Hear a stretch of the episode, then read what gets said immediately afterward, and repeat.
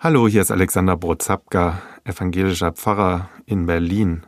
Und ich freue mich, liebe Freundinnen und Freunde, dass ihr bei einer neuen Episode meines spirituellen Podcasts von guten Mächten wieder dabei seid. Spieglein, Spieglein an der Wand, wer ist die Schönste im ganzen Land? Frau Königin, ihr seid die Schönste hier. Die meisten von uns werden die Worte aus diesem Märchen kennen es gehört ja quasi zu jeder Kindheit dazu. Viele wissen aber auch um die Erfahrung dahinter.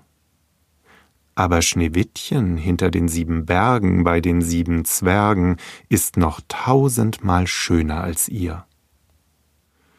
In praktisch jedem Leben gibt es doch so ein Schneewittchen. Oft sehr unerreichbar hinter sieben Bergen und meinetwegen auch bei sieben Zwergen oder bei wem und wo auch immer jedenfalls. Dieses Schneewittchen lädt ein zum Vergleichen. Zu Vergleichen, denen ich nicht standhalten kann, sogar als Königin nicht.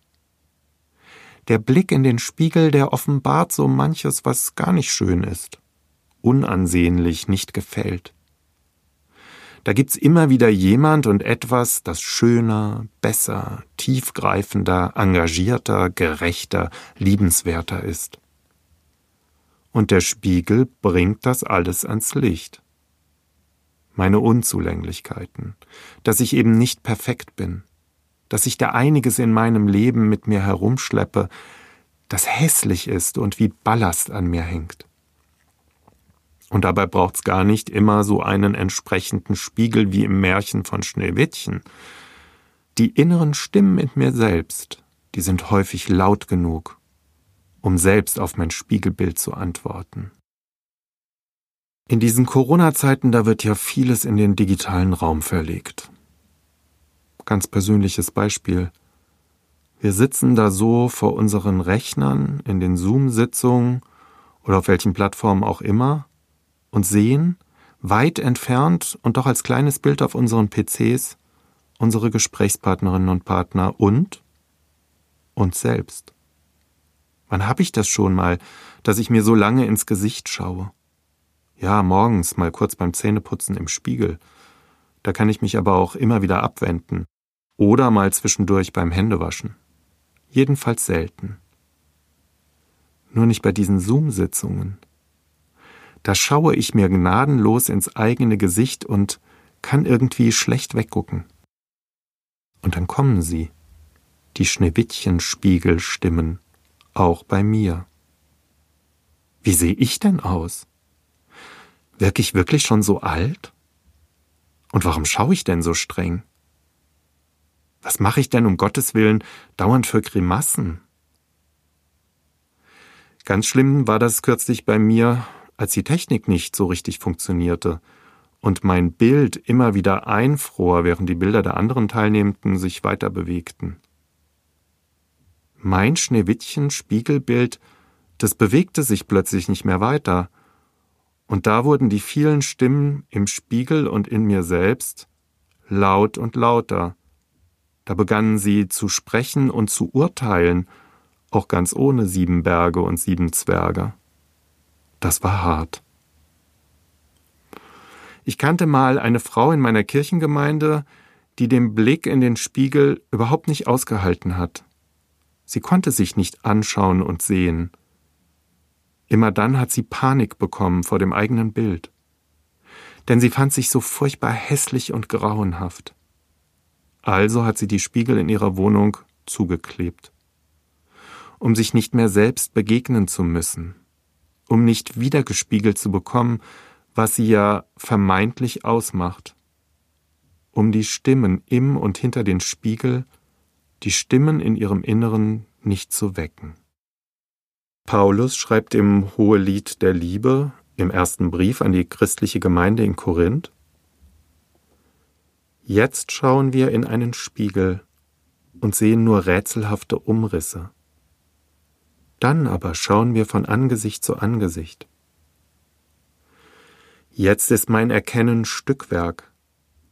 Dann aber werde ich durch und durch erkennen, so wie ich auch durch und durch erkannt worden bin. Was auch immer ich im Spiegel sehe, liebe Freundinnen und Freunde, im realen Spiegel, im Spiegel meiner Ansprüche an mich und im Spiegel meiner Seele, es ist doch immer nur verschwommen, vorläufig, niemals vollständig und auf keinen Fall wahr. Der Blick in den Spiegel, der ist immer verzerrt und bildet nicht die Wirklichkeit ab, sondern allenfalls rätselhafte Umrisse.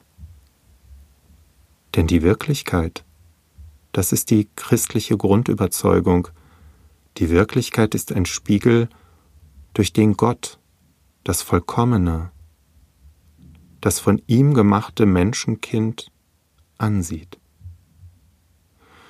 Und dieser Blick ist immer, wirklich immer ein liebevoller Blick, ein Blick voller Schönheit, ein Blick, in dem ich mich in Gottes Ebenbildlichkeit spiegele, mit allen Falten, Schrullen oder der ein oder anderen seelischen Macke. Aber auch die sind doch schön. Ich muss gar nicht erst perfekt werden. Ich bin schon perfekt, nämlich geliebt. Und ich muss nicht erst irgendetwas leisten oder mich selbst optimieren, um zu gefallen oder in den vielen Spiegeln dieser Welt und in mir selbst zu bestehen. Der Frau in meiner Kirchengemeinde, der habe ich das mit auf den Weg gegeben. Schau am Tag mindestens zehn Minuten lang in den Spiegel weich nicht aus und sieh nicht nur die Oberfläche.